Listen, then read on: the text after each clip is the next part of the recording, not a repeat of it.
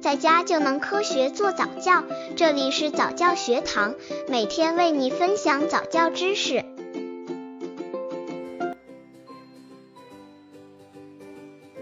培养宝宝情商的方法，可以采用的约束方法有：一、合适的指责，让孩子知道做错了，不要使他产生怨恨；二、明白后果，在孩子违规时让他知道后果。比如孩子起床时磨蹭，就让他迟到，使他知道迟到不仅不能到教室和其他同学一起听课，还会受到老师的批评。当然，有些违规的行为不能用此法，比如当孩子玩火时，就不能让他看玩火的结局。三面壁，这种方法是让孩子短时间内独自待在一个中性的、不受影响的地方。这种方法往往用于约束比较倔强的孩子，且当孩子处于情绪激动的时候。刚接触早教的父母可能缺乏这方面知识，可以到公众号早教学堂获取在家早教课程，让宝宝在家就能科学做早教。四、剥夺一项权利，比如不让他们看电视，不让他们玩游戏机等。五、过度矫正法。如果你的孩子不脱鞋爬到床上，那么你就让他重复正确的行为至少十次，也就是重复脱鞋上床十次以上。这对于快速纠正不良行为很有好处。第三，尊重孩子，和孩子建立平等的亲子关系。父母往往居高临下，指责孩子，造成孩子的逆反心理。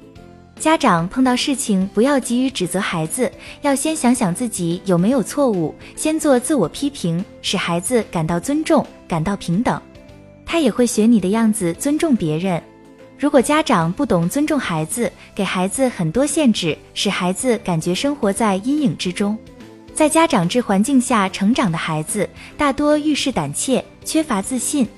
或者孩子变得逆反心理很强，对经常的责骂无所谓，没有上进心，缺乏竞争意识，变得冷酷。因此，和孩子建立平等的关系，倾听孩子的心声，才能使孩子的心理健康发展。第四，站在孩子的位置上考虑问题，不要把家长的尊严放在前面，因为每当孩子给父母丢脸的时候，是父母最容易失态的时候。比如，家长带着孩子去做客，大人见面后就爱聊天，可是往往这时候没有考虑到孩子们的处境。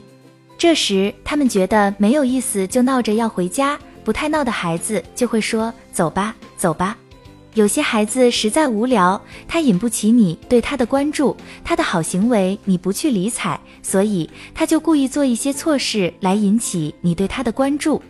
所以，家长要站在孩子的角度来看问题。下次在做客时，就要考虑一下，给他们安排些什么活动，这样就不会再有类似的事情发生。第五，发现孩子的优点，发展孩子好的品质。善于发现孩子的优点，并不断巩固和发展这些优点，坏的习惯和毛病就会受到排挤，在不觉察的情况下自然消失。要善于透过孩子的缺点，看到他的优点。比如，有的孩子爱跑爱闹，就要看到他身体强壮；有的孩子非常喜欢拿虫子来吓唬人，这个看起来是缺点，但是可以看出来他胆子大，比较勇敢。家长可以利用孩子的优点、特长，使这些美好的品质得到发展。有一个伟大的教育家曾说：“对于难教育的孩子，我们往往感到无能为力。”其实并不是这些孩子无可救药，而是我们教育本身沿着错误的途径在进行。这个错误是什么呢？就是我们的动机本来是想帮助孩子改正缺点，改掉坏毛病，却因为我们总是关注着他的缺点，一出现缺点就要批评他。那么站在孩子的角度，一次一次挨批评，他的内心会越来越痛苦，他会越来越失去信心，甚至就会破罐破摔。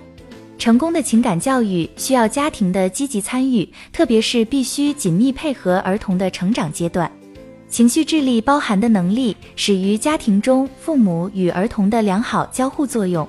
在幼儿时期，父母要帮助孩子识别情绪，并给情绪贴上标签，教导幼儿学会尊重自身情感，培养孩子热爱和尊敬父母及周围亲近的人。要让孩子了解，人们之间是因为相互有义务、相互喜爱、相互尊重和关心而联系在一起的。孩子的情商很大程度上取决于他是否能把自己的爱心奉献一点给别人。家长需要观察一下是什么给孩子带来快乐。如果仅仅是父母等亲人给了他什么喜爱的东西，是他快乐的唯一源泉，那这种情感的发展就是片面的。孩子将来可能很难与同事和睦相处，甚至可能成为一个无情的人。只有从小培养孩子做事会想到别人，他将来才能成为一个受人欢迎的人。所以要从小培养他的情商。